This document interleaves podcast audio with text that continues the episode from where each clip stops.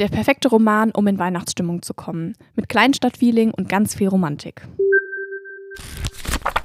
Damit herzlich willkommen zu der ersten Folge im Dezember. Heute ist Nikolaus. Passend dazu habe ich euch heute ein Weihnachtsbuch mitgebracht. Und zwar das Buch Love Light Farm von B.K. Barson. Es geht um Stella, die eine Weihnachtsbaumfarm vor einiger Zeit gekauft hat und sich das alles wunderbar romantisch und ja, wie im Film vorgestellt hat. Allerdings treten nun jetzt auch schon seit geraumer Zeit verschiedene Probleme auf. Die Realität hat sie eingeholt. Es sterben Bäume weg. Es gibt Probleme mit scheinbar randalierenden Jugendlichen, die irgendwas zertrümmern. Die Geschäfte laufen nicht mehr so gut. Es sind zu wenig Besucher da. Und eine Lösung muss her, denn es wird immer problematischer. Sie können nicht mehr genug Gewinn machen. Und äh, Stella verheimlicht das so ein bisschen vor ihren Angestellten, die ja zum Teil auch zu ihren engen Freunden geworden sind.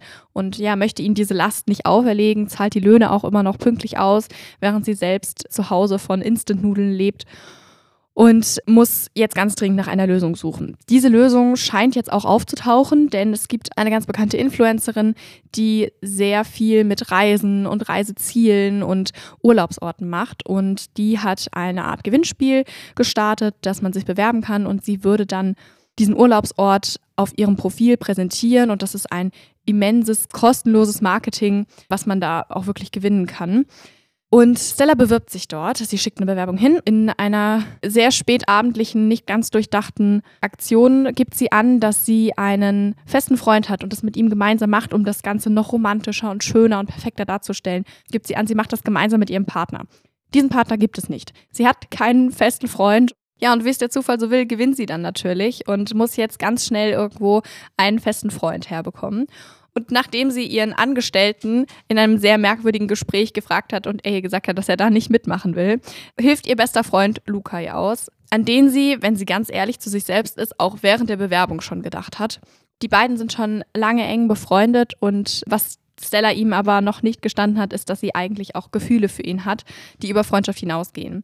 Deswegen hat sie auch so ein bisschen gezögert, ihn zu fragen, aber schließlich tut sie es doch. Die beiden beschließen, diese vorgetäuschte Beziehung zu führen. Und ja, dabei zeigt sich, dass es nicht nur bei Stella so ist, sondern dass bei beiden so ein bisschen unausgesprochene Gefühle in der Luft liegen, was das Ganze natürlich noch viel komplizierter macht. Jetzt kommt dazu, dass sie ihre Farm retten muss, auch noch, dass sie darum bangen muss, ob ihre Freundschaft besteht, ob eine Beziehung daraus wird oder ob alles in sich zusammenfällt.